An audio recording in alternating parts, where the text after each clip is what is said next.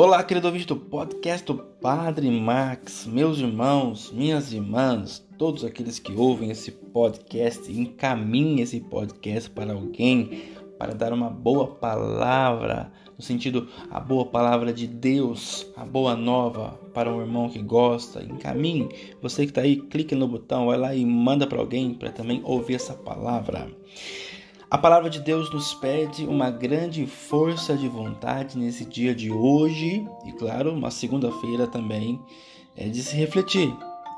Quanta força de vontade nós precisamos ter para não reagir diante do mal que se apresenta diante de uma injustiça sofrida, diante de uma situação que nós enfrentamos e que muitas vezes sentimentalmente nos pede uma reação calorosa, revidar, se vingar.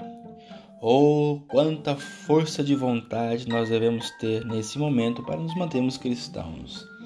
Quanta força de decisão interior para não reagir diante desse mal. E é justamente isso. O mal nos faz reagir. Do contrário, o bem nos faz escolher. O mal não nos faz escolher. Uma opção certa e correta, o mal só nos faz reagir diante das provocações que nós vivemos. Mas a graça de Deus, sim, a graça de Deus nos fortifica para as escolhas justas.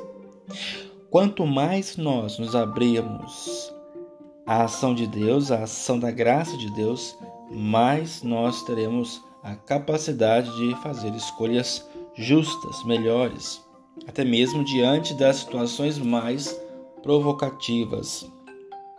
As reações são diferentes das escolhas sábias que nós podemos fazer. Somos a todo momento colocados diante de provas, somos a todo momento colocados diante de provocações, e situações nas quais precisamos aplicar aquilo que está dentro de nós.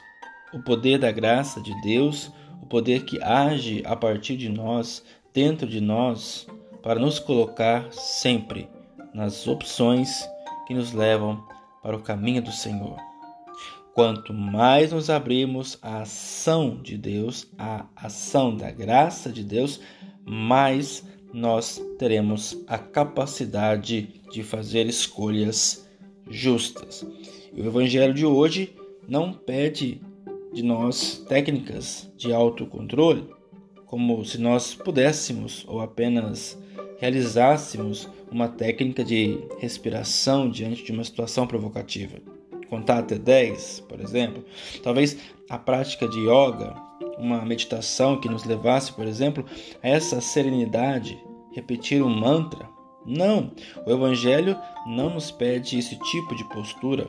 O Evangelho pede de nós uma escolha, uma escolha que é guiada por princípios, valores, uma escolha que é guiada por uma experiência pessoal com o Senhor, nosso Senhor Jesus Cristo. Louvado seja nosso Senhor Jesus Cristo, para sempre seja louvado.